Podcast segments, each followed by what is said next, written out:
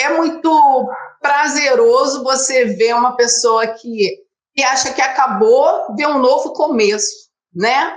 E o que vocês vêm agora fazer é compor essa história, porque é uma oportunidade dele estar tá ensinando aquilo que ele se esforçou tanto para aprender. Então, assim, eu vejo essa oportunidade de uma forma complementar de tudo que tem para acontecer. Como assim? Explica melhor esse lance. Que oportunidade que você está falando? É a oportunidade que vocês estão dando a ele, porque o saber dele já começa a ser usufruído, compartilhado, né, com outras pessoas. Então, o saber é uma coisa muito maravilhosa, porque ele te eleva e você pode elevar outras pessoas.